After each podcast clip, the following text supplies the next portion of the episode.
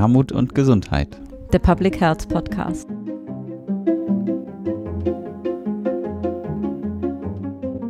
Ja, herzlich willkommen wieder zu einer Hinter den Kulissen heute mit dem gesamten Kongressteam, was mich total freut. Mein Name ist Maren Janella und wir nehmen am Dienstag, den 24.01. Ähm, vormittags auf. Und ähm, wir wollen euch noch mal ein bisschen mitnehmen in unsere Motivation, warum wir als Kongressteam uns in diesem Feld engagieren, wer wir eigentlich sind, wo wir herkommen und das haben wir schon mal gemacht in einer sogenannten Null-Episode, die wir ganz am Anfang mal aufgenommen haben. Das ist jetzt aber so lange her, dass es sowohl was unsere Motivation angeht, als auch unsere Zusammensetzung sicherlich Veränderungen gab und gibt. Deshalb haben wir uns entschieden, das nochmal zu machen. Und ich würde starten wollen, äh, ihr Lieben, mit einer Runde, dass wir uns nochmal vorstellen.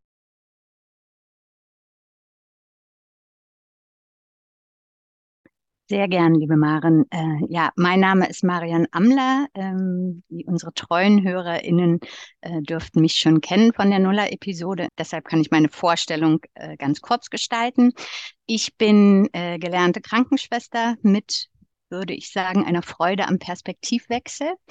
Ähm, deshalb habe ich nach der Ausbildung und äh, einer zeitweisen Arbeit in den Niederlanden als Krankenschwester nochmal ein Studium der Ethnologie gestartet, ähm, Nebenfach Soziologie und Publizistik. Und äh, der Publizistik bin ich dann am ehesten noch treu geblieben, als ich äh, 2011 bei Gesundheit Berlin-Brandenburg begonnen habe. Ähm, da dann der Perspektivwechsel aus der Versorgung sozusagen in die Gesundheitsförderung rein und ähm, tatsächlich äh, dann begonnen habe, die Presse- und Öffentlichkeitsarbeit zu begleiten für den Verein. Genau, und hier bin ich äh, seit über zehn Jahren und begleite seither auch das Kongressteam. Ein Glück machst du das. Ähm, dann kann ich mich direkt anschließen als sozusagen Zweitdienstälteste genau, Maren Janella hatte ich schon gesagt. Ich bin auch äh, im ersten Leben Krankenschwester gewesen, habe ähm, ein paar Jahre in dem Beruf gearbeitet und bin in dem Beruf auch das erste Mal konfrontiert worden, dass ähm, Krankheitsbilder sich einfach unterschiedlich zeigen, ähm, wenn Menschen in zum Beispiel Armut leben und war davon ganz äh, geflasht äh, auf in negativer Hinsicht, weil wir das in der Ausbildung überhaupt nicht thematisiert hatten. Und ähm, dann fing das so an, in mir zu arbeiten. Und mir war relativ schnell klar, dass ich äh, nicht als Krankenschwester arbeiten wollte, weil damals schon die Voraussetzungen auch herausfordernd waren und ich für mich gemerkt habe, dass, ähm, dass ich das nicht gut ähm, packe und habe dann mein Abitur nachgeholt über einen zweiten Bildungsweg und ähm, dann Gesundheitswissenschaften beziehungsweise Public Health studiert. Den Bachelor habe ich in Bremen gemacht, habe über den Bachelor Gesundheit Berlin-Brandenburg kennengelernt, über den Kongress Armut und Gesundheit ähm, habe ich dann erst als Praktikantin, dann als studentische Mitarbeiterin und dann als festangestellte Mitarbeiterin den Weg in den Verein gefunden und habe dann meinen Master berufsbegleitend ähm, gemacht an der Freien Uni in Berlin mit dem Schwerpunkt auf psychosoziale Gesundheitsförderung und Prävention. Und zum Ende des Masters habe ich dann die Projektleitung für den Kongress Armut und Gesundheit angeboten bekommen und gerne übernommen. Und seitdem bin ich in dieser Rolle bei Gesundheit Berlin dran. Dann geht's mit Nicole weiter. ja, sehr gerne. Ich habe auch in ähm, meiner Vorbereitung für unsere Aufnahme äh, gesehen, dass ich jetzt in diesem Jahr die zehn Jahre voll mache. Ich habe also zehn Jahre bei Gesundheit Berlin Brandenburg und auch zehn Jahre beim Kongress. Yeah! Juhu. Das ist echt eine lange Zeit. Ähm, Genau, mein Weg, der war auch zweigeteilt. Ich habe mal eine Ausbildung zur Rechtsanwalts- und Notarfachangestellten gemacht, habe in dem Beruf auch sechs Jahre gearbeitet, einschließlich Ausbildung weil ich im Anschluss daran äh, quasi die ähm, äh, Qualifikation für ein elternunabhängiges BAföG hatte und da ein Studium anschließen konnte. Ähm, studiert habe ich Publizistik und Kommunikationswissenschaften und Ethnologie und genau bin dann halt direkt nach dem Studium oder auch schon während des Studiums bei Gesundheit Berlin Brandenburg gelandet als Praktikantin und bin beim Kongress auch geblieben Und genau, ich wollte direkt schon was äh, zu meinem Antrieb äh, hier mit einflechten lassen ähm, oder einbauen. Genau, also ich bin aufgewachsen in einer Arbeiterfamilie und bin auch bis zum Teenageralter sozialisiert ähm, in der ehemaligen DDR. Und für mich war es überhaupt nicht selbstverständlich, studieren zu können. Und bin auch tatsächlich die erste und die einzige in meiner Familie, die ein Studium gemacht hat. Und ähm, genau durch diese Geschichte meiner Familie weiß ich einfach, wie ungleich die Chancen in unserer Gesellschaft verteilt sind und wie ungleich die Zugänge zu Bildung auch sind bis heute für die jungen Menschen und wie eng diese verknüpft sind mit dem Status ihrer Familien. Und dass wir das unbedingt ändern müssen. Und auch dafür setzen sich die Akteurinnen des Kongresses ein. Und deswegen bin ich unter anderem hier seit zehn Jahren. Genau, erstmal herzlichen Glückwunsch, irres Jubiläum. Ähm, und toll, dass du auch so lange natürlich dabei bist schon. Und danke auch fürs Teilen deiner Motivation. Ähm, genau, was ihr jetzt schon merkt, ähm, was uns allen so ein bisschen eint, ist, dass wir, also viele von uns mal als Praktikantin oder studentische MitarbeiterInnen angefangen haben bei Gesundheit Berlin-Brandenburg. Das ist nicht Voraussetzung, um bei uns zu arbeiten, aber bei vielen war es so. Bei dir auch, lieber Julian. Magst du dich anschließen? Ja, genau, so war auch mein Weg. Äh, genau, ich bin Julian Bollmann, habe als studentische Hilfskraft auch hier angefangen bei Gesundheit Berlin-Brandenburg und auch im Kongressteam direkt angefangen und seitdem äh, dem Kongress immer auch treu geblieben. Ähm, genau, mein Ursprung sind eigentlich die Sportwissenschaften. Das habe ich im Bachelor hier in Berlin äh, studiert, habe dann da gemerkt, dass ich äh, ein bisschen auf die abstraktere, größere Ebene eigentlich wollte und habe dann im Master Sportwissenschaften, weil es mir doch wichtig war, die Bewegung mit reinzunehmen, ähm, aber auch dann Gesundheitswissenschaften studiert in Potsdam.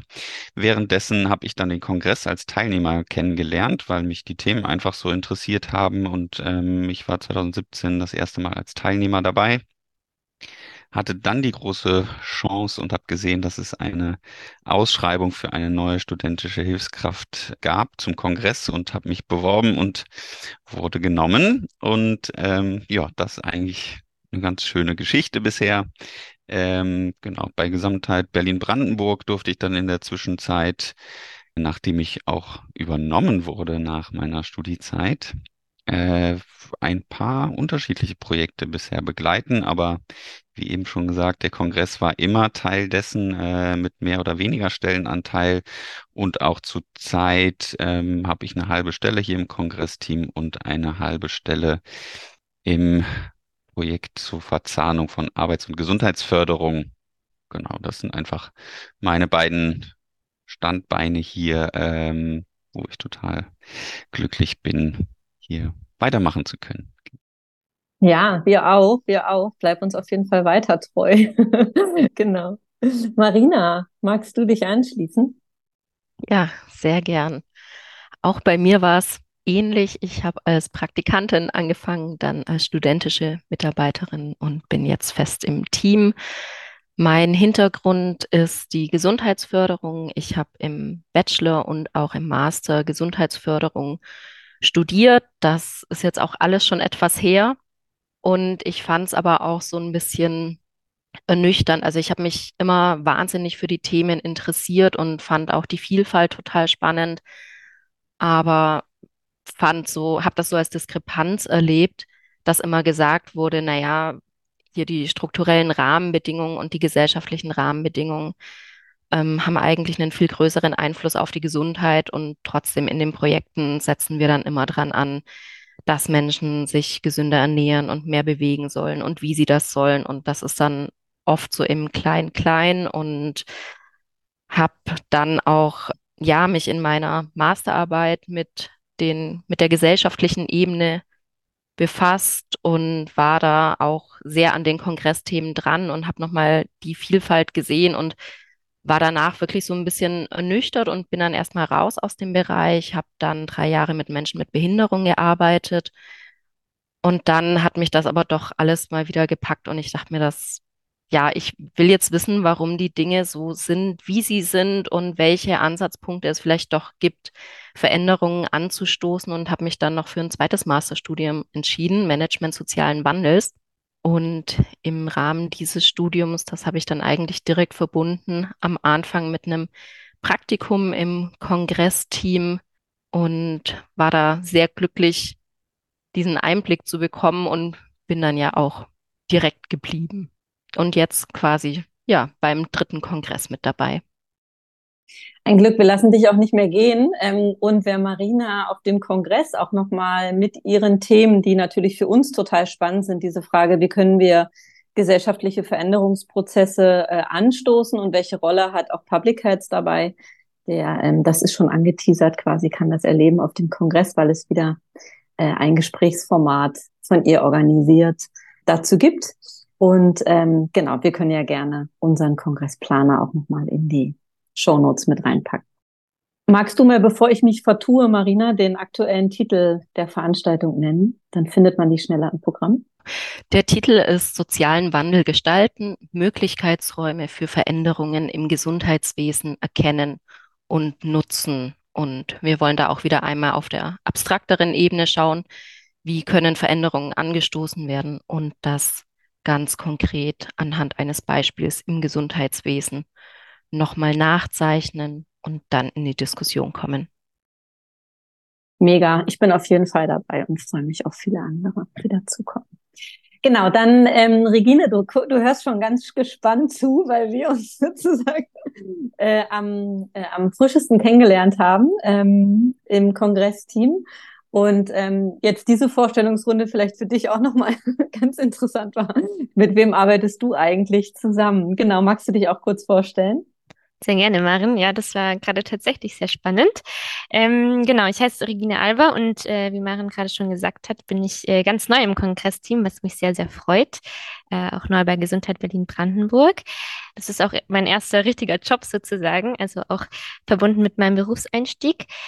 Ähm, und ich komme ein bisschen aus einer anderen Richtung als viele meiner KongresskollegInnen, nämlich aus der Politikwissenschaft. Ich kann trotzdem gut anknüpfen an das, was äh, schon VorrednerInnen gesagt haben, nämlich einmal Marina hat gesagt, äh, sie will wissen, warum die Dinge so sind, wie sie sind. Das war auch immer meine Motivation, Politikwissenschaft äh, zu studieren. Ähm, und Marion hat vorhin gesagt, sie hat äh, ein großes Interesse an Perspektivwechseln.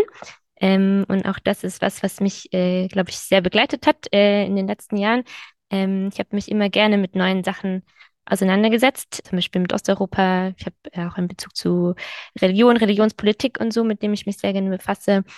Aber auch mit äh, gesundheitlichen Themen. Ich war mal bei der medizinischen Soziologie auch. Und ähm, genau, als großes Thema, was mich so in den letzten Jahren begleitet hat, war eigentlich das Demokratiethema. Weswegen ich dann auch Demokratiewissenschaft im Master studiert habe. Ähm, und was ich jetzt so schön finde, dass ich äh, bei Gesundheit Berlin-Brandenburg äh, gelandet bin, ist, dass man das Thema Gesundheit auch sehr gut ja mit ganz vielen anderen Themen verknüpfen kann. Genau, und äh, ich freue mich sehr auf, auf die Aufgabe, sehr auf den Kongress. Es wird ja auch mein erster Kongress dann sein und bin ganz gespannt auf die nächsten Monate. Ja, cool. Danke dir und schön, dass du da bist. Das ist echt toll. Ähm, Genau, ich würde noch mal kurz noch mal Raum geben, falls ihr quasi nicht alles losgeworden sein solltet, was ihr loswerden wolltet, zu eurer äh, sozusagen Motivation nochmal. Ähm, ne? Ihr habt sehr viel auch schon auch schon gesagt, wenn es da quasi nichts mehr gibt, dann dann gibt's da nichts mehr. ähm, aber wenn ihr noch äh, was dazu sagen möchtet, dann ähm, dann gerne. Genau, also ich würde gern noch was zu meiner Motivation sagen. Genau, also es ist äh, die gleiche Motivation, die es auch in der Nuller-Episode äh, war, die wir einmal aufgenommen hatten. Ne? Es ist also äh, der Antrieb, ähm, die Stimme der Menschen in die Öffentlichkeit bringen zu können mit dem Kongress, die sonst wenig Unterstützung erfahren. Und da bin ich total dankbar, dass wir seit zwei Jahren eine Gruppen, Gruppe von Menschen an unserer Seite haben, die Armut und auch Wohnungs- und Obdachlosigkeit erlebt haben. Und mit dieser Gruppe erarbeiten wir, wie die Perspektiven der Menschen mehr Gehör finden können beim Kongress zum einen, aber auch im größeren Rahmen natürlich in unserer Gesellschaft mit dem Wunsch, dass sich strukturell etwas verändert für die Menschen, die an den Rand unserer Gesellschaft gedrängt wurden. Das ist meine größte Motivation. Aber ein Punkt möchte ich noch anfügen, wenn es um unsere Motivation geht. Äh, es ist auch die Arbeit bei Gesundheit Berlin-Brandenburg ähm, die mich äh, motiviert, schon seit zehn Jahren dabei zu sein und auch weiter dabei zu bleiben. Gesundheit Berlin-Brandenburg ist die gemeinnützige Organisation, die hinter dem Kongress steht. Und ähm, was mich fasziniert und motiviert, ist unsere wertschätzende Art äh, und Weise, wie wir miteinander arbeiten, wie wir die Themen miteinander angehen und gerne auch mal die kritische Art die Themen gemeinsam anzugehen. Ne? Also wir sprechen ja oft vom Spirit von Gesundheit Berlin-Brandenburg und ich glaube, was wir damit meinen, ist, dass äh, uns ähnliche Werte verbinden und auch Visionen, wie eine gerechtere Gesellschaft aussehen sollte. Und das spürt man einfach in unserer Zusammenarbeit und deswegen bin ich hier.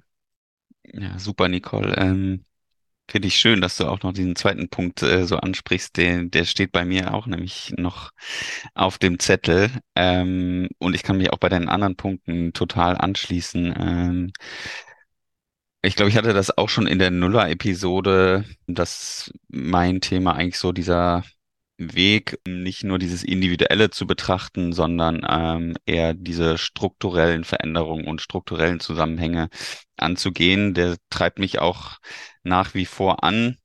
Ähm, und in den letzten Jahren, die ich hier bei Gesundheit Berlin-Brandenburg mit den ganzen Themen in Verbindung äh, gekommen oder in Kontakt gekommen bin, äh, einfach so gemerkt, dass dieser Zusammenhang zwischen Armut und Gesundheit immer noch nicht so in der Gesellschaft angekommen ist und es einfach irgendwie uns als Lobby auch braucht, diese Themen nach vorne zu bringen und immer wieder dem Gehör zu verschaffen und immer wieder zu erklären, dass es einfach auch einer Gesellschaft gut tut, wenn diese Unterschiede nicht so groß sind. Und wir merken einfach in den letzten Jahren ist diese Schere zwischen Armut und Reichtum immer weiter auseinandergegangen und die ganzen Probleme, die mit, damit einhergehen, werden halt auch immer größer. Und es braucht einfach Leute, die sich dafür einsetzen, dem entgegenzuwirken. So, ich dann habe ich so eine Schlagzeile gelesen, im Jahr 2022 ist die Zahl der Privatflüge oder Privatjetflüge in Deutschland äh, auf dem Rekord hoch gewesen. Auf der anderen Seite liest man die ganzen ähm, Artikel, dass jetzt die Tafeln zum Beispiel keine Kapazitäten mehr haben, um irgendwie Leute aufzunehmen. Also dieser riesige Unterschied, der immer noch größer wird, ähm, was Reichtum und Armut angeht, aber was dann irgendwann auch einfach mit gesundheitlichen Möglichkeiten und Gesundheitschancen einhergeht, da was zu tun, äh, was dem entgegenwirkt, ist ja meine Motivation. Und ich glaube auch, da sind wir hier bei Gesundheit Berlin-Brandenburg in allen Projekten einfach ganz nah dran, das zu versuchen und eben genau auf diese Art und Weise, wie du das angesprochen hast, Nicole, ähm, auf einer sehr partizipative Art, also auch mit den Leuten zu reden und eine empathische Art und Weise. Und hier gibt es wirklich viele Leute, die sich eindenken, auch in die Welten oder wir versuchen das, uns da selber einzudenken, aber eben auch, weil wir das längst nicht so gut können wie die Betroffenen selbst, eben auch ins Gespräch zu gehen mit den Betroffenen. Ähm, und das finde ich auch, macht hier einfach die Arbeit bei Gesundheit Berlin-Brandenburg aus. Und das war eben auch der Punkt, den ich noch aufgeschrieben habe. Was mich sonst noch antreibt, ist eben die Arbeit hier im Team, die wirklich einfach die ganzen Jahre immer Spaß gemacht hat in unterschiedlichen Konstellationen, die wir jetzt schon auch durchgemacht haben.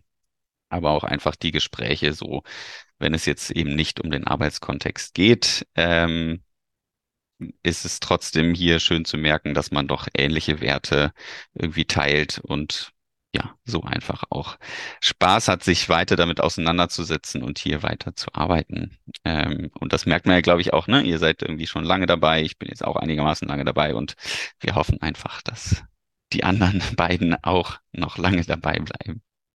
Ja, vielleicht kann ich da gleich anknüpfen an das, was Julian gesagt hat, nämlich, ähm, dass er das so schön findet, dass man sich äh, partizipativ und empathisch äh, einsetzt äh, für gesundheitliche Chancengleichheit. Und ähm, das ist sozusagen der zweite Aspekt, warum ich so froh bin, hier gelandet zu sein, ähm, weil ich mir sehr gewünscht habe, einen Arbeitgeber zu finden, der sich für Teilhabe einsetzt und ähm, auch sozusagen sehr nah an den Menschen ist, wenn er, wenn er das tut. Und ich habe das Gefühl, das wird hier sehr geachtet, dieses Prinzip.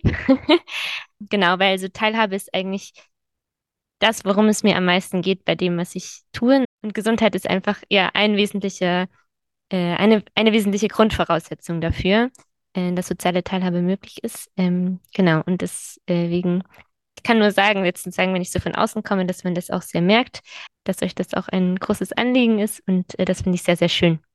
Ja, das ist ein total schönes Feedback auch nochmal ähm, an uns als Team. Und ich finde, also ich kann mich da total anschließen in diesem Gefühl, ähm, so ein so eine Wirkungsstätte irgendwie gefunden zu haben, sowohl thematisch als auch was den Ort betrifft. Und ähm, das ist mir schon beim ersten Kongress Armut und Gesundheit, auf dem ich war, so gegangen. Der war damals noch im Rathaus Schöneberg und ähm, ich kann mich erinnern, da gab es so eine so eine große Halle, die hieß Brandenburg Halle und da äh, da sammelten sich immer alle sozusagen in den Pausen, wenn sie aus den Panels kamen und so und KollegInnen von Gesundheit Berlin Brandenburg waren mit ihren Namensschildern gekennzeichnet und haben einfach wirklich Atmosphäre geschaffen. Das kann man einfach gar nicht anders sagen. Und ich habe sofort das Gefühl gehabt, ähm, an einem ganz besonderen Ort irgendwie zu sein, sowohl thematisch als auch was die Menschen betrifft. Und ähm, das hat sich jetzt über die Jahre auch äh, total bewahrheitet. Ich finde schon, dass das eine sehr überschaubare Community ist sozusagen, die sich ähm, in diesem Feld engagiert, auch wenn sie dankenswerterweise größer wird durch viele Studiengänge und immer wieder auch äh, QuereinsteigerInnen, ähm, die das Thema bereichern, aber man kennt sich und man kennt sich auch über die Jahre. Und was den Kongress schon auszeichnet, ist, dass sowohl Menschen auf dem Kongress sind, die ihn das erste Mal erleben, weil sie frisch im Studium sind, als auch die Menschen der ersten Stunde sozusagen. Und genau diese, diese Mischung macht einfach eine ganz besondere Stimmung. Und ähm, das ist immer was, was mich total nähert sozusagen in dem, warum ich äh, mich in dem Feld engagiere. Einfach Teil dieser, dieser Community zu sein. Und ähm, genau, bei allen Anstrengungen, die das sozusagen natürlich auch immer mit sich bringt, in einem Feld zu arbeiten, wo die Bretter eher dick sind und wo man eher langsam vorankommt. Aber äh, die Menschen, mit denen man das tut, ähm, das macht eine große Freude, finde ich. Das würde ich gerne noch ergänzen, ergänzen wollen. Marion, du nix total. Du kennst das ja auch noch sozusagen aus den aus den alten Präsenzzeiten. Jetzt haben wir das zwei Jahre lang ja nicht so richtig erleben können, äh, sondern mussten das irgendwie digital machen und uns eher auf so eine Fachebene konzentrieren. Aber dass wir uns wieder bei einem Kaltgetränkabend äh, begegnen, das ist ja auf jeden Fall angedacht. Genau, ich kann mich äh, allen Vorrednerinnen total anschließen. Eigentlich habt ihr alle Punkte äh, genannt, äh, die ich als Antwort geben würde, wenn man mich fragt, so was treibt mich an. So einerseits äh, die Wut schon auf die soziale Ungerechtigkeit und also, dass das einfach für ein Land wie Deutschland eine Schande ist, dass jedes fünfte Kind in Armut aufwächst. Der äh, Oxfam-Bericht sozusagen, der den unfassbaren Reichtum und daneben die extreme Armut nochmal aufgezeigt hat. Äh, das sind alles so Sachen, die mich, glaube ich, inhaltlich total antreiben und wo ich denke, da muss es Strategien geben äh, und die müssen wir natürlich, die können wir überhaupt nicht alleine angehen sozusagen, sondern die, die muss man irgendwie als Gemeinschaftsaktion stemmen. Und irgendwie bin ich auch immer wieder total begeistert davon, ähm, was für eine Mischung da auf dem Kongress Armut und Gesundheit zusammenkommt. Ne? Das ist so eine einmalige äh, Mischung aus Politik, äh, Praxis, Wissenschaft, äh, Zivilgesellschaft und irgendwie alle äh, scheint dieser Wille anzutreiben, da äh, gegen vorzugehen. Und das ist ein Riesengeschenk sozusagen. Und da bin ich eigentlich auch immer jeden Tag wieder froh, äh, dass ich da ein Stück äh, mit beitragen kann. Ja, ich würde mich auch nochmal euch allen anschließen wollen. Jetzt, was den Kongress und die Atmosphäre angeht, bin ich sehr gespannt, da ich jetzt ja zwei digitale Kongresse mitgemacht habe. Und ja, was, was den Kongress in Präsenz angeht, bin ich jetzt auf jeden Fall gespannt. Aber was ich gerne nochmal unterstreichen möchte, ähm, das klang bei einigen von euch schon durch und Nicole hat es vorhin explizit angesprochen, dass wir im Team auch sehr kritisch miteinander sind und mit unserer eigenen Arbeit. Und das ist was, was ich wahnsinnig schätze. Ich habe vorhin ja gesagt, dass mich das so ein bisschen frustriert hat, wie Gesundheitsförderung oft gehandhabt wird. Und das sollte jetzt nicht eine Kritik an den Fachbereich sein. Ich habe es ja selber ganz genauso gemacht. Aber es sind diese Grenzen, an die man total oft stößt und wo wir immer wieder gemeinsam ja auch kritisch überlegen, wie können wir vielleicht doch was anders machen, was können wir vielleicht an unserer Arbeit noch verändern oder welche Möglichkeiten haben wir voranzukommen. Bisher hatte ich das so erlebt, wenn dann kritische Nachfragen kommen, ja, aber so ist es halt. Oder ja, was willst du denn? Und bei uns ist halt dieses, wir überlegen dann trotzdem, gibt es nicht irgendeinen Weg, doch noch voranzukommen und was zu verändern? Und dass das auch ein wahnsinniges Lernfeld für mich ist. Es war auch so eine Idee, die ich ganz am Anfang hatte, naja, Kongressorganisation, irgendwann wiederholt sich das dann ja und ist gleich. Aber was ich jetzt erlebe, ist, dass jedes Jahr komplett anders ist und mit anderen Herausforderungen und Fragestellungen einhergeht und wir immer wieder neu überlegen, wo wir Veränderungen auch ähm, ja anstoßen können und in den Veranstaltungen, die wir selber auch konzipieren, zu überlegen, was ist jetzt gerade thematisch sinnvoll und was können wir tun, um auch ja tatsächlich damit eine, eine Wirkung zu erzielen und einen Einfluss zu haben. Und das schätze ich total. Schön. Und ich finde auch, dass genau solche Studiengänge, Marina, ähm, äh, wie du ihn jetzt gerade ähm, fast sozusagen dabei bist, also nicht fast, sondern dabei bist, ihn ja abzuschließen, ähm, dass solche Studiengänge da auch echt einen Beitrag leisten. Ne? Also zu überlegen, wie kann quasi sozialer Wandel gestaltet werden. Also wohin wollen wir uns wandeln im ersten Schritt?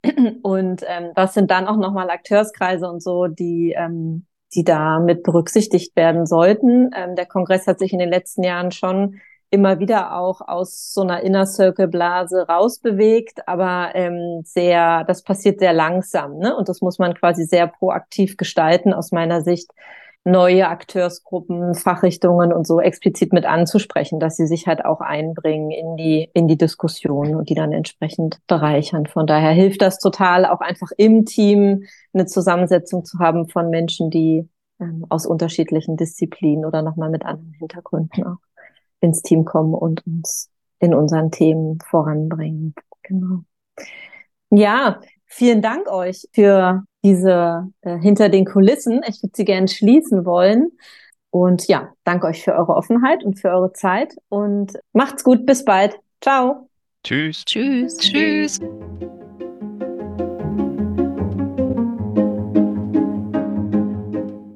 Herzlich willkommen zum Podcast Armut und Gesundheit, der Public Health Podcast. Heute ist Dienstag, der 7. Februar und wir nehmen die schon 45. Episode unseres Podcasts auf. Heute wieder mit tollen Gästinnen, äh, nämlich zwei Kolleginnen von Medico International. Einmal Anne Jung und einmal Dr. Andreas Wolf. Herzlich willkommen euch beiden erstmal. Vielen Dank für die Einladung. Sehr gerne. Schön, dass ihr da seid und wir sehen uns auch über Zoom und sind uns auch auditiv, wie ihr hört, zugeschaltet. Ähm, bevor wir starten, würde ich ganz kurz euch bitten, nochmal was zu euren Funktionen bei Medico International zu sagen. Magst du starten, Anne? Ja, kann ich gerne machen. Ich bin schon ein Vierteljahrhundert bei Medico International und auch schon viele Jahre mit dabei bei Armut und Gesundheit. Mhm. Ähm, ich habe angefangen als Campaignerin und bin inzwischen seit acht Jahren Referentin für globale Gesundheit und darüber hinaus leite ich die Öffentlichkeitsabteilung. Magst du dich anschließen, Andreas? Du bist ja, in Berlin. genau. Ich bin an, ich bin jetzt in Berlin seit fast vier Jahren ähm, als Berlin-Repräsentant. Das war eine neue Stelle, die Medico ähm, eingerichtet hat und bin auch so lange wie Anne schon bei Medico und habe die globale Gesundheit seitdem auch bei Medico betreut und war eben lange in der Projektabteilung, Kooperationsabteilung und bin eben jetzt auf diese Stelle nach Berlin gewechselt. Den, bin aber weiterhin im Thema globale Gesundheit im Team bei Medico dabei. Genau, und äh, die Dependance von, ähm, von Medico oder die Repräsentanz ähm, ist gar nicht weit von unserer Geschäftsstelle entfernt. Aber genau, wir haben gedacht, wir, sagen, wir schalten uns trotzdem virtuell zueinander. Genau, ihr habt schon gesagt, ihr seid ganz lange schon äh, Kooperationspartner von Armut und Gesundheit und ähm, seid, wenn man das mal ehrlich runterbricht, diejenigen, die das Thema globale Gesundheit in den Kongress hineinbringen. Wir sind immer wieder auch auf der Suche ne, nach KooperationspartnerInnen, äh, auch mit mit euch zusammen, aber unterm Strich ist es so, dass, ähm, dass ihr sozusagen dieses Handlungsfeld natürlich federführend gestaltet. Seit, zumindest seit den zehn Jahren, wo ich den Kongress kenne und das habt ihr schon davor auch getan.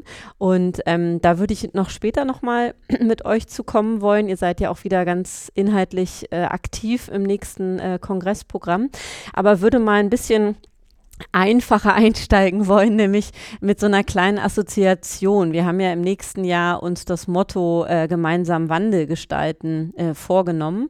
Und ich fände es spannend, wenn ihr mal äh, spontan sagt, ähm, was das so in euch auslöst, dieses Motto, oder was es in euch anregt.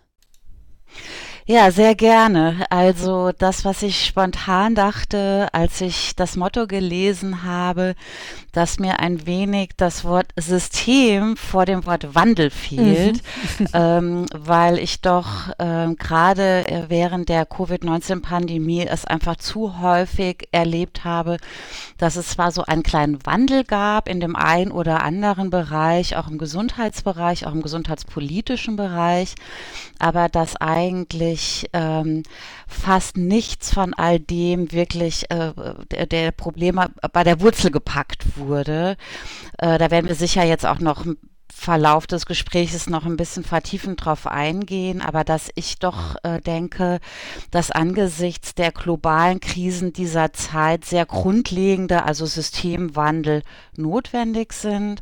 Und gut gefallen hat mir natürlich, das zu verbinden äh, damit, dass es auch eine Anrufung gibt in dem Motto an das gemeinsame Handeln, äh, weil auch hier ähm, sich nicht nur in der Pandemie, sondern auch bei vielen anderen Gesundheitskämpfen der letzten Jahre gezeigt hat, Wandel passiert nur mit Druck von unten und in den seltensten Fällen von oben.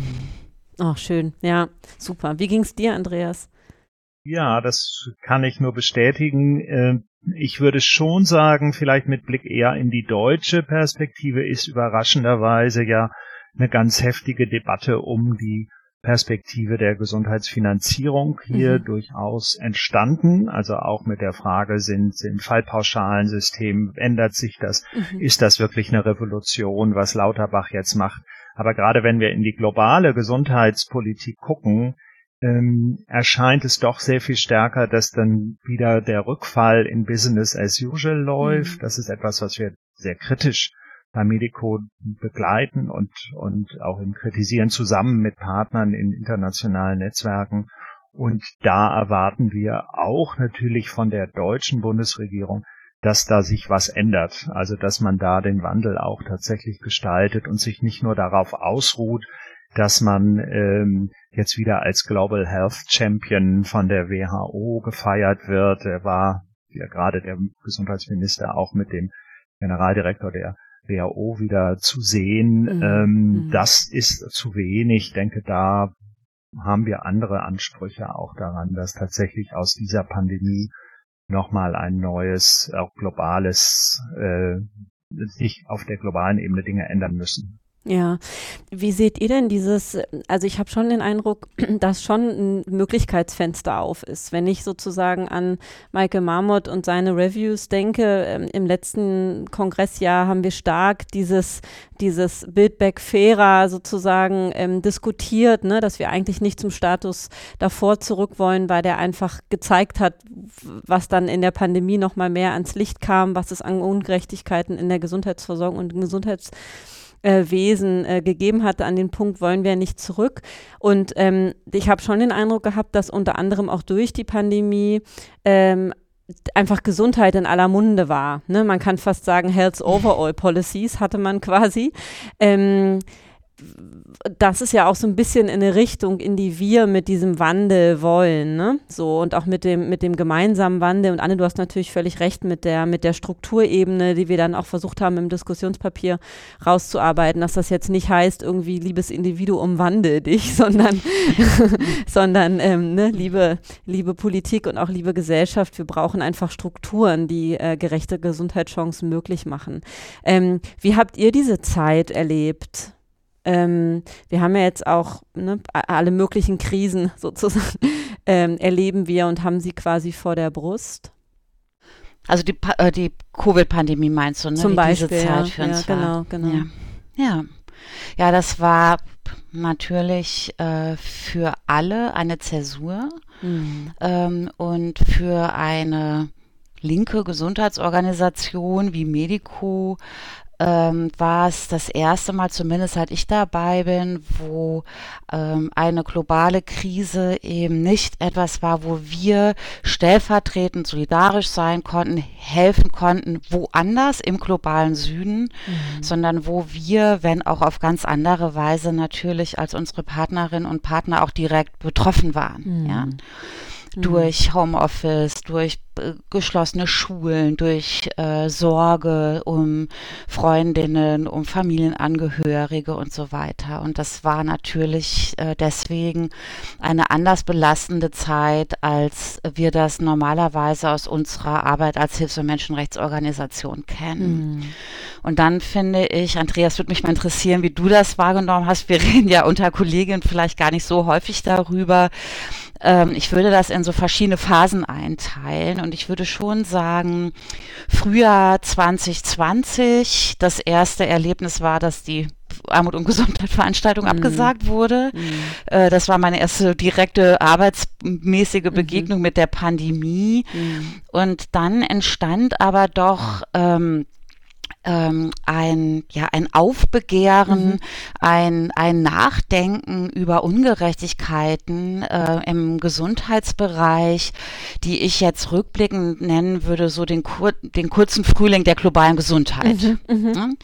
Die Themen, die uns alle, euch wie uns seit Jahrzehnten beschäftigen, Bedeutung der Weltgesundheitsorganisation, öffentliche Gesundheitssysteme, Zugang zu Medikamenten, Patentrecht Mhm. und so weiter. Alles stark in Fachöffentlichkeiten verortet bis dahin, war plötzlich auf der Agenda. Mhm. Ja, alle interessierte das, Mhm. äh, Interview nach Interview, Artikel, kritisches Nachfragen, wie kam das Patentsystem zustande, wieso werden Gesundheitssysteme äh, in vielen Ländern der Welt so stark privatisiert, äh, hierzulande wie auch im globalen Süden und so weiter. Ähm, in dieser Zeit hatte ich wirklich die Hoffnung und habe das immer wieder gefasst in dem Satz, diesmal können Sie Sie, die Politikerin, nicht so weitermachen mit Business as usual. Das Mhm. geht nicht. Mhm. Die Krise ist zu weltumspannend. Die Notwendigkeit eben eines Strukturwandels ist ähm, so evident, dass äh, da wird was passieren. Mhm. Und es gab wirklich äh, doch äh, viele Monate, wo ich davon ausgegangen bin, nachdem wir uns beispielsweise jetzt seit Jahrzehnten für die Abschaffung der Patente auf essentielle Arzneimittel einsetzen, jetzt kriegen wir es. Mhm. Und das ist nicht passiert. Und äh, dann gab es eine zweite Phase, die dann auch sehr stark geprägt wäre von Abwehr, von den Demos der äh, Mhm. Covid-Leugnerin, von sehr harten politischen Auseinandersetzungen, ähm, wo es schwieriger wurde, auch die Bedeutung von einer globalen Gesundheitsstrategie auch anzuwenden äh, oder den Blick zu weiten auf den globalen Süden. Mhm. Da waren wir sehr, also waren sehr viele nach, sehr nach innen gerichtet, da ging es um ganz andere Fragen. Und jetzt in der letzten Phase, und damit wäre ich jetzt auch äh, so zu Ende, so von meinen ersten Reflexionen dazu, war es so, dass das für mich sehr einprägsam war, dass vieles, was wir vermutet hatten, gerade bezüglich des Regierungshandelns, also sprich, dass ähm, gerade in der Europäischen Kommission mhm. dieser mhm. Leitsatz Gesundheit ist ein Menschenrecht, was mhm. Ursula von der Leyen immer und immer wieder in ihren Reden postuliert hat, nicht ernst gemeint ist, weil eben gar nichts daraus folgte und weil die großen, äh, die großen Fragen nach Verteilungsgerechtigkeit gar nicht angegangen wurden. Und dann gab es plötzlich so viele geleakte Dokumente und Recherchen, die dann gezeigt haben, ja, es stimmt. Ja, es, so die Berater äh, der Europäischen Kommission haben gesagt, sprecht mal schön von dem Menschenrecht auf Gesundheit, das wollen die Leute gerade hören, aber lasst bloß die Hände von den Patenten. Oder es kam dann raus, dass ähm, äh, Twitter beeinflusst werden sollte, auch von der Bundesregierung, was jetzt kürzlich recherchiert wurde um nicht so breit über die großen globalen Bewegungen und Kampagnen mhm. für die Abschaffung oder zumindest Aussetzung der Patente zu informieren und so weiter. Also alles, was man sozusagen so im Kopf hat, was es so an Gegenmacht gibt, mhm. mhm. die eben doch darauf zielt, mhm. ein System zu erhalten, mhm. Egal was es kostet und auch egal wie viel Menschenleben es kostet, muss man einfach ehrlich sagen, ähm, dass sich das tatsächlich bewahrheitet hat, dass das so passiert ist. Mhm. Super. Mhm. Also genau, mhm. kann, kann ich, bin ich, kann ich, kann ich total äh, mitgehen sozusagen mit deinen Ausführungen. Andreas, mich würde mal interessieren bei deinen Ausführungen noch, was mein Eindruck war, ist, dass das Thema Chancengerechtigkeit relativ spät eigentlich erst aufs Tableau kam. Ähm, ich hatte das Gefühl, also die Datenlage war zwar zu einem relativ frühen Zeitpunkt schon da, die eindeutig eigentlich gesagt hat, ähm, sozial benachteiligte Menschen werden auch von Covid-19, und das hat sich dann später ja bestätigt, mehr betroffen sein in, in allem, also sowohl von der Infektion als auch von den Eindämmungsmaßnahmen. Aber ich hatte den Eindruck, das kam sehr, sehr spät sozusagen. Ähm, wie bei deinen Ausführungen würde mich das nochmal, die Ergänzung nochmal interessieren, sozusagen, wie du das einschätzt unter dem Fokus ähm, Chancengerechtigkeit.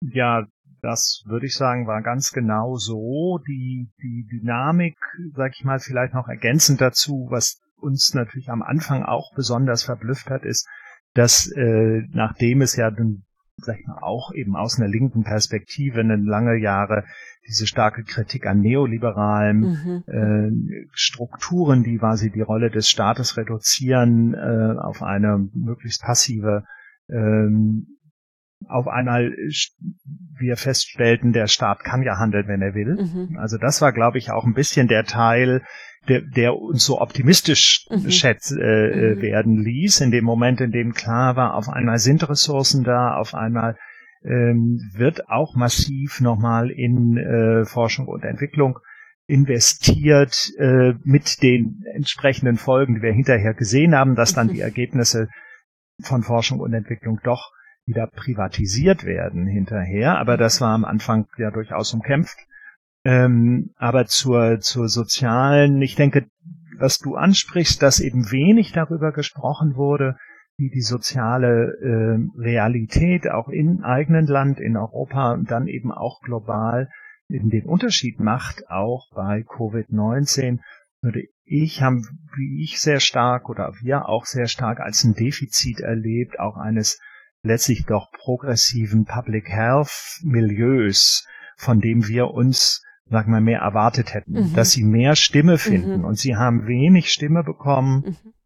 Woran das jetzt liegt im Gegensatz zu, sag ich mal, dem, dem, dem ultra, ultra äh, sichtbaren Virologen. Mhm. Also die, die, die, die Dynamik und auch die Debatte unter sich und wer mhm. ist jetzt der, äh, äh, der Richtigere oder wer ist der Wichtigere darin, äh, unter sich ausgetragen haben. Aber gerade die entscheidenden Fragen, die ich auch entscheidend finde, nämlich wie ähm, sind denn soziale Determinanten der Gesundheit, auf die wir auch immer beharren, die wesentlichen Teil ähm, von Gesundheit und Krankheit ausmachen? Wo tauchen die dann eigentlich auf? Da hat weder die Bundeszentrale für gesundheitliche Aufklärung was gemacht, noch die Leute im Robert Koch Institut, die dazu eigentlich arbeiten, noch die Akademikerinnen in den Universitäten oder sie haben was dazu gemacht, aber sie sind nicht wirkmächtig in den Medien im öffentlichen Diskurs geworden. Und das würde ich sagen, war ein, ein, ein wichtiges Defizit,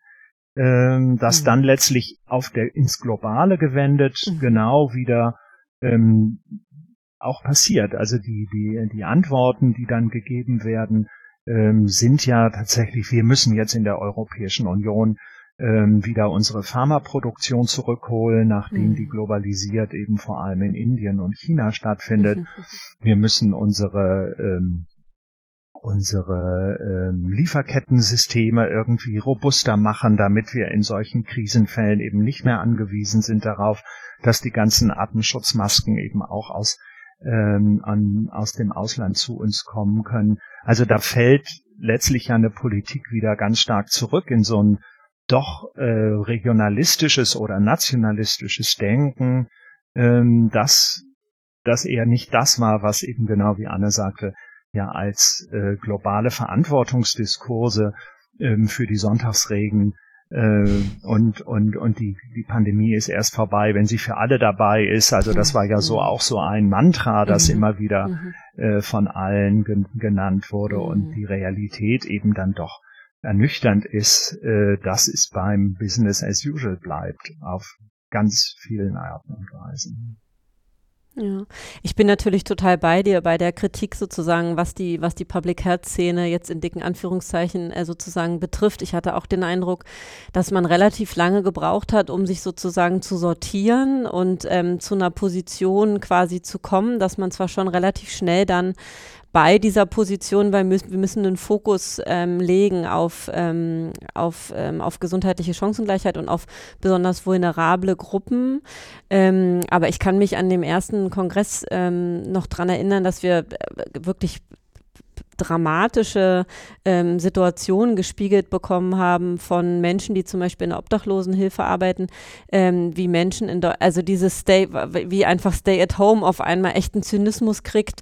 Ähm, die Menschen, die auf der Straße gelebt haben, denen die, der sämtliche Versorgung abgeschnitten wurde, sind Menschen in Hamburg äh, einfach ähm, verdurstet, weil sie nicht mehr an eine Wasserversorgung rankamen, weil einfach alles zugemacht worden ist. Also wirklich absurde Situationen. Ähm, und ich habe auch den Eindruck, dass das eine Weile gebraucht hat und ähm, dass wir aber auch immer noch nicht an dem Punkt sind, sagen zu können, dass wir eine starke Public Health Community oder eine starke Public Health ähm, Stimme sozusagen in Deutschland ähm, hätten, ne? sondern da müssen wir auf jeden Fall lauter und stärker werden. Ähm, und ich finde schon, dass da, dass da viel passiert ist und ähm, gerade wenn man an den Pakt für den öffentlichen Gesundheitsdienst denkt zum Beispiel und dieses Thema, ne? aber es gibt ja viel mehr, also Public Health ist ja viel mehr als der öffentliche Gesundheitsdienst, ne? So und da ähm, auch nochmal die Chance zu nutzen, sich da wirklich jetzt gut zu sortieren und das, ähm, das einfach gut gut zu nutzen. Aber ich habe auch den Eindruck, es ist auf jeden Fall ein Fenster auf, ähm, auch immer noch auf, ähm, auch wenn man sozusagen zurückfällt, äh, ein Stück weit in vermeintlich Altes, wenn das man eigentlich nicht mehr nicht mehr wollte, aber das ähm, genau finde ich auf jeden Fall total spannend, wie ihr das, äh, wie ihr das einschätzt und ähm, wir sind ja noch lange nicht durch sozusagen weder mit den mit den Spätfolgen, was Corona betrifft, als auch andere ähm, Krisensituationen.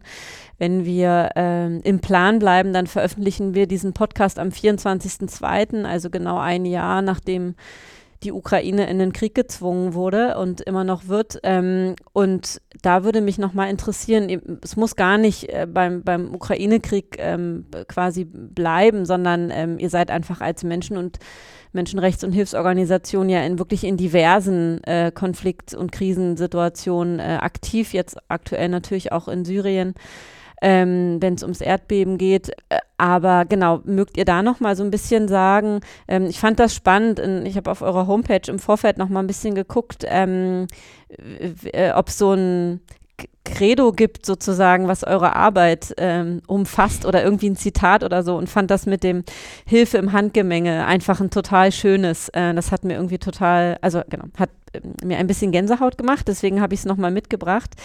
Ähm, aber Ihr seid natürlich einerseits total erfahren, ähm, was sozusagen Kriegssituationen angeht. Auf der anderen Seite habe ich den Eindruck, wird der Ukraine-Krieg oder der Krieg gegen die Ukraine in Deutschland nochmal irgendwie anders thematisiert, ist mein Eindruck. Also ich habe den Eindruck, wir haben über die über andere Kriegssituationen nicht so viel mitbekommen, ähm, wie es ähm, es jetzt beim Ukraine-Krieg ist. Ähm, deswegen doch nochmal die Frage insgesamt sozusagen bezogen auf Kriegssituationen, aber jetzt auch auf, in der Ukraine, was macht das so besonders gerade? Also was es besonders macht, jetzt ganz simpel gesagt für alle, ist natürlich, es ist viel näher dran einerseits. Und äh, das ist, macht einen Unterschied beispielsweise jetzt zum Krieg im Jemen, mhm. der schon seit vielen Jahren tobt mit, mit massiven, ja auf wegen großen Zahlen, äh, dramatischen Folgen, äh, Cholera-Ausbrüchen, hunderttausende mhm. Millionen von äh, Kindern, unterernährten Kindern ähm, wo auch ein, ein, ein, ein Krieg, der nicht zu Ende geht, weil es auch nicht genügend politischen Druck gibt, den auch ähm, zu beenden und äh, geopolitische, strategische Interessen dem entgegenstehen. Und das ist natürlich etwas, was uns jetzt in der Ukraine-Situation, weil es so nah dran ist, besonders äh, betrifft.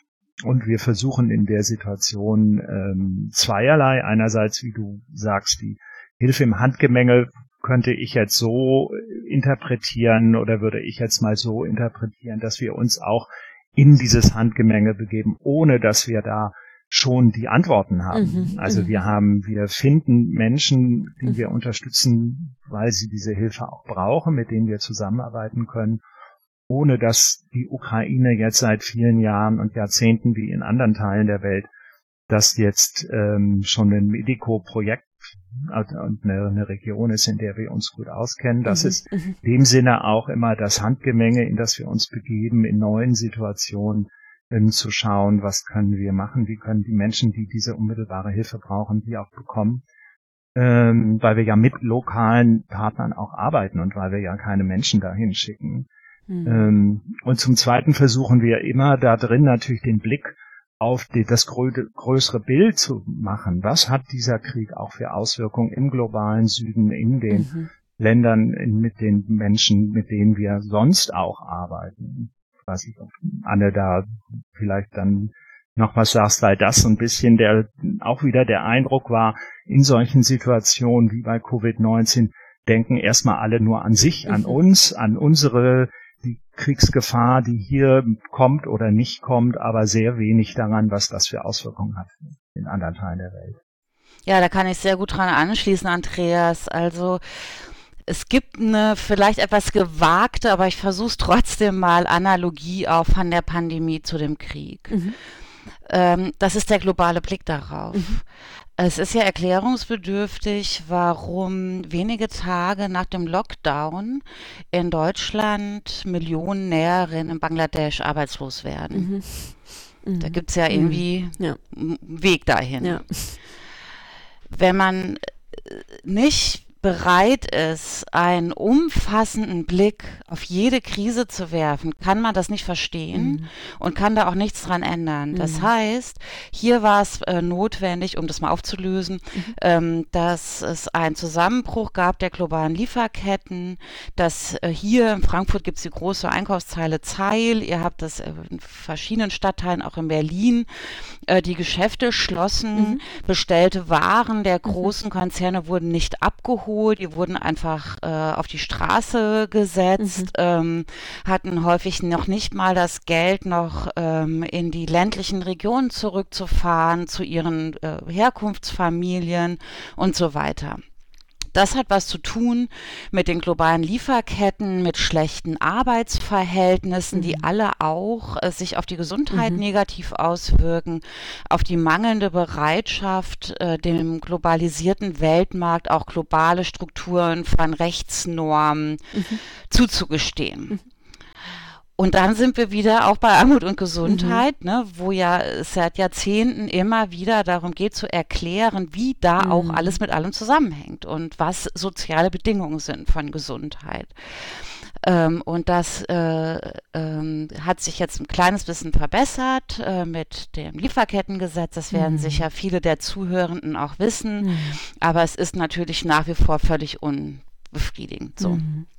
Im Krieg äh, nach dem Kriegsausbruch war es natürlich völlig richtig, den Blick sehr stark zu werfen auf die direkt Kriegsbetroffenen in der Ukraine. Auch Medico hat äh, das Wagnis gemacht, wie Andreas sagte, auch mit Partnerinnen, die wir eben noch nicht seit vielen Jahrzehnten mhm. kennen, zusammenzuarbeiten. Wir haben glücklicherweise einige Kolleginnen, die auch fließend Russisch sprechen, mhm. die auch die Geschichte der Region gut kennen. Mhm. So, das waren so auch mitentscheidende entscheidende Faktoren, warum wir gesagt haben, wir machen das jetzt. Mhm.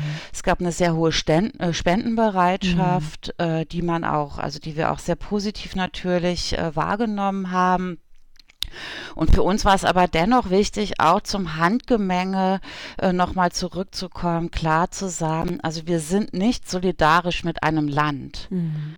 Mhm. Wir sind solidarisch mit Menschen mhm. in diesem Land und das ist ein großer Unterschied. Mhm. mhm. Uns besorgt Nationalismus, mhm auch wenn er durch den Krieg und den, äh, die Bedrohung von außen gesteigert wird, immer, egal ob hierzulande oder in der Ukraine oder in Russland oder in Südafrika, mhm. ähm, uns besorgt äh, ein sehr stark militärischer Blick, den wir nochmal in den letzten Wochen besonders wahrgenommen haben, nach dem äh, Jahr zu den Panzerlieferungen, mhm. also sich in Leopardenmuster, Sweatshirts zu fotografieren, wie viele Abgeordnete Abgeordnete, gerade der Grüne übrigens, also interessanterweise gerade aus diesem Bereich, ähm, das ist keine aktive Friedenspolitik. Äh, das Nicht-Sprechen über die Diplomatie, die nicht, äh, das Nicht-Ringen um Auswege, um mhm ähm, um äh, Dialog, äh, gerade auch mit Kulturschaffenden, mit äh, Intellektuellen, mit Wissenschaftlerinnen aus Russland äh, das besorgt uns in ganz hohem Maße. Mhm. Und da ist es schon so, dass wir eine Art von Kriegshysterie wahrnehmen, auch in Deutschland, die wir wirklich sehr besorgniserregend finden und wo wir jetzt auch gewagt haben, äh, uns auch in unseren Publikationen mhm. eben genau mhm. auch mit diesen Fragen auseinanderzusetzen. Mhm. Man muss wissen, Medico ähm, hat seit der Gründung im Jahr 68 auch den Auftrag kritische Öffentlichkeitsarbeit. Mhm. Das heißt also, das zu tun ist ein Satzungsziel unseres mhm. Vereins äh, und äh, deswegen ist es immer eine Kombination aus sich einmischen, sich auch ins politische, ins mhm. argumentative Handgemenge zu begeben und das zu verbinden mit der konkreten Hilfe vor Ort. Und ein letzter Gedanke in dem Zusammenhang, und das ist die mhm. Analogie, die ich meinte, mhm. dass wir eben auch uns fragen müssen, es ist ein Krieg in der Ukraine. Wieso steigen die Spritkosten in Kenia? Mhm. Und wieso äh, gibt es ähm, immer größere Probleme ähm, bei äh, der äh, Aufrechterhaltung der Ernährungssouveränität? Mhm, mhm, Und auch hier ist es zu einfach zu sagen, Putins Hungerkrieg. Mhm. Ja, natürlich äh, die Getreidelieferungen sind ein Machtinstrument, mhm. das ist absolut zurückzuweisen. Mhm. Das ist richtig, dass die UN sich da so eingemischt haben. Mhm. Aber eine globale Ernährungskrise gab es schon vor diesem Krieg. Und auch die hat zu tun mit der Klimakrise, mit Handelsbeziehungen, mit Landgrabbing, also ne, dem Anbau mhm. beispielsweise von Biosprit in den Ländern mhm. des globalen Südens. Mhm. Viele Projektpartnerinnen von Medico in aller Welt, äh, aus Asien, aus afrikanischen Ländern, beschreiben dieses Problem seit Jahrzehnten oder mindestens seit zehn Jahren und überhaupt nichts ist passiert.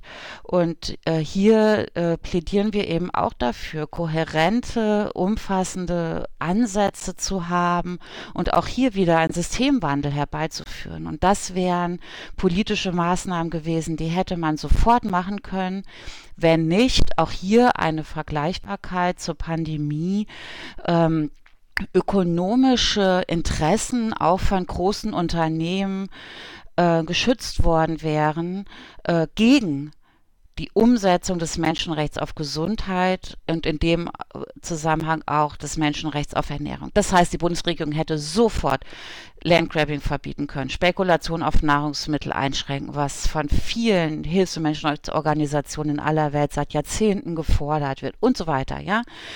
Äh, Direkthilfen in die klimabetroffenen Länder. Stattdessen findet der Klimagipfel statt und wieder gibt es keinen mhm. rechtsverbindlichen mhm. Fonds mhm. und so weiter. Also ich möchte jetzt die Zuhörer nicht verwirren, indem ich jetzt so mhm. alle Krisen der Welt aufgreife. Und es ist auch immer legitim, ähm, aus der jeweiligen Handlungsperspektive einen Strang intensiver zu verfolgen. Mhm. Mhm. Aber der globale Blick hilft, auch in dem eigenen Handlungssegment eine richtige Strategie zu mhm. entwickeln. Und deswegen ist uns das so wichtig, uns auch in dieser Form weiter einzumischen. Absolut. Und ich bin dir sehr dankbar, Anne, dass du das so ausführst, weil ich glaube, dass ähm, wenige das so umfassend tun, wie ihr das tut. Ähm, und ich glaube, dass das auch gerade in euren, euren Publikationen, die ich, äh, packen wir auch noch mal ein paar ähm, beispielhaft in die Shownotes, ähm, wirklich lesenswert, ähm, weil ich glaube, dass genau wie du es aufzeigst, natürlich ist jeder in seinen eigenen Handlungsfeldern sozusagen verortet und hat seine eigenen Stränge, die er quasi bedient und bearbeitet. Aber man merkt ja immer, dass das, dass das nicht an irgendwelchen Grenzen aufhört. Damit meine ich jetzt nicht regionale Grenzen, sondern äh, sozusagen andere Formen von Grenzen, auch regionale Grenzen, aber auch andere Grenzen. Und es immer hilft quasi das, das große Bild, beziehungsweise nicht nur hilft, sondern notwendig ist, ähm, das große große Bild äh, zu haben, ohne das Gefühl der Ohnmacht irgendwie zu bekommen oder das Gefühl zu bekommen, wow, dann kann ich ja gar nicht groß, ähm, kann ich ja gar, nicht groß irgendwie wirksam werden, weil das ist ja, da ist ja so viel, was gar nicht in meinem Zuständigkeitsbereich liegt.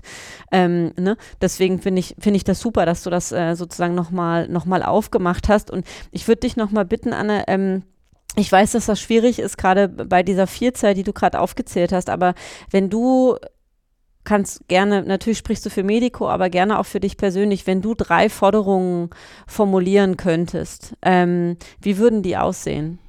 Sehr schwierig, sich für drei zu entscheiden, natürlich. Mhm. Eine Forderung habe ich auf jeden Fall und das ist klar, dass die Frage von Rechten, von Menschenrechten, vom Recht auf Gesundheit, von Recht auf Ernährung, vieles äh, der sozialen Rechte, die wir jetzt angesprochen haben, immer mhm. bei jeder politischen mhm. Entscheidung das Primat des Handelns sein darf. Das heißt also Fragen na, ähm, äh, nach Wirtschaftlichkeit, Fragen nach Gewinnorientierung müssen dem untergeordnet sein. Und wir erleben das seit äh, vielen, vielen Jahren und besonders sichtbar war dies in der Pandemie, aber selbst auch jetzt im Krieg, äh, äh, im, im Krieg gegen äh, die Ukraine erleben wir das, dass es genau umgekehrt ist. Dieses Verhältnis muss sich wandeln und das wäre ein Meilenstein, ähm, um das Leben im Ganzen sehr viel besser und sehr viel gerechter organisieren zu können und leben zu können, als das im Moment der Fall ist. Es ist ein Wunsch. Andreas, ich brauche dich. Ich würde mir wünschen, auch das ist, äh, haben wir in der Pandemie gesehen, dass die, ähm, die großen öffentlichen Investitionen, die wir tun alle, tatsächlich auch gemeinsam auch zu öffentlichen äh, zu öffentlichen Erfolgen oder wie heißt das Return on mhm, Investments mhm, führen, also Public äh, Investments zu Public Returns führen. Das heißt, dass öffentliche mhm. Investitionen tatsächlich auch zu öffentlichen Gütern führen. Also die Rede von den globalen öffentlichen Gütern ähm, tatsächlich ernst genommen wird, in dem deutlich wird äh, und in dem man dafür auch äh, Strukturen schafft, in denen tatsächlich das Wissen der Welt, die wesentlichen Ergebnisse dieses Wissens der Welt auch tatsächlich allen Menschen zur Verfügung stehen, weil sie alle von allen gebraucht werden. Das hat am kleinen Beispiel essentielle Arzneimittel, unentbehrliche mhm. Arzneimittel mhm. kann man das sehr klassisch praktisch machen, aber das weist natürlich weit darüber hinaus. Aber diese dieses Verhältnis zwischen quasi den ähm, auch Anstrengungen, die wir als Gesellschaften global, lokal, national äh, uns machen mit unseren öffentlichen Investitionen, jetzt mal genannt, die müssen eben allen zur Verfügung kommen, in denen sie tatsächlich auch zu öffentlichen Gütern werden. Das ist mhm. eine Forderung, die, glaube ich, durch die Pandemie nochmal sehr gut äh, äh, glaubhaft auch, glaube ich, vielen verständlich ist und da weiter dran zu bleiben, dass das sich auch in der politischen Praxis umsetzt, das wäre eine Forderung. Oh, stark. Ja, unbedingt. Da kann ich mich nur, kann ich mich nur anschließen. Ähm, mit Blick auf die Zeit. Ähm, ich hätte auf jeden Fall die Forderung, dass äh, ihr weiter sozusagen als Medico und auch als Personen, die einfach so lange dieses Thema schon äh, bearbeiten, dass ihr einfach so engagiert seid und weiter einfach so gut auch durchkommt durch diese wirklich, ich habe das Gefühl, eine Krise irgendwie äh, an, äh, reiht sich an die nächste. Ähm, und äh, genau, wünsche uns aber allen sozusagen, dass Medico da ähm, so engagiert bleibt und ihr als Person einfach auch genau da so gut weiter durchkommt. Und ähm, will auf jeden Fall darauf hinweisen, dass man euch erleben kann äh, beim nächsten Kongress Armut und Gesundheit in Form von zwei Veranstaltungen. Nämlich einmal, Andreas, äh, um dich herum, äh, das einmal eins der globalen Gesundheitspolitik, Gesundheitsfachkräftemangel in Deutschland und Europa, Auswirkungen und Lösungsansätze. Das ist in dem Präsenzteil den wir am Henry Ford Bau an der FU machen. Ähm, und dich kann man da erleben am Dienstag zwischen 16 und 17.30 Uhr in einem der großen Hörsäle. Und Anne, dich kann man äh, erleben mit PartnerInnen ähm, unter dem Titel Im Schatten der Pandemie. Die Weltkrise ist immer auch eine Gesundheitskrise. Ein Tag später, am Mittwoch, den 22 dritten ähm, nach der Mittagspause von 13.15 bis 14.45 und ihr seid im Audimax, also in dem äh, großen Hörsaal da. Genau, das auf jeden Fall für die, für die Zuhörer unbedingt in diese Veranstaltungen gehen. Dann möchte ich euch Danke sagen. Zum einen äh, für die Zeit heute, äh, die ihr euch genommen habt für uns. Äh, Anne ja ein zweites Mal schon. Deine, die erste Episode mit dir kommt auch in die Shownotes. Da haben wir so ein bisschen allgemeiner eingeführt in das Thema globale Gesundheit. Und ähm, genau, dir auch, lieber Andreas. Und genau, bleibt so engagiert, ähm, wie ihr seid. Und ich freue mich auf die weitere Zusammenarbeit mit euch. Ganz herzlichen Dank euch Gerne. beiden. Und ich muss auch unbedingt noch eine Sache sagen. Gerne. Ähm, dass ich habe ja vorhin erwähnt, wie bitter das war, als ähm, richtigerweise der mhm. Kongress 2020 abgesagt wurde. Ich kann mich an viele Gespräche auch mit dir, Maren, mhm. erinnern in dieser Zeit. Und wir freuen uns seit Wochen, endlich nach Berlin zu kommen ja, und äh, da wieder in ges echte mhm. Gesichter zu gucken und in Hörsälen zu sitzen und vor allen Dingen die vielen Gespräche am mhm. Infostand, auf ja. den Gängen, beim Mittagessen äh, mhm. wahrzunehmen. Weil wir haben ja gesprochen ne, über das, mhm. dass es nur mit Menschen geht und auch nur mhm. mit von unten. Und dafür ist so ein Austausch total notwendig und wir freuen uns sehr auf den Kongress. Sehr schön. Ja, cool. Super. Ja, wir freuen uns auch total, dass ihr kommt. Ja, das kann ich jetzt nur, kann ich gar nichts mehr ergänzen. Das ist, geht mir ganz genauso, auch wenn ich nicht extra aus Frankfurt kommen muss. Aber wir kommen in diesem Fall tatsächlich konkret aus Frankfurt äh, mit unserem Partner, mhm. mit dem neuen dem neuen globalen Koordinator des People's Health Movement, den wir mhm. da in der Veranstaltung mhm im Schatten der Pandemie auch haben, der den neuen, den sechsten Band des äh, alternativen Weltgesundheitsberichts auch vorstellen wird. Super. Äh, genau. Dafür freuen wir uns dann auf die Gespräche mit allen, die dabei sind. Super. Genau. Dann ganz herzlichen Dank euch und bis bald. Gerne. Bis dann. Tschüss. Tschüss. Armut und Gesundheit. Der Public Health Podcast.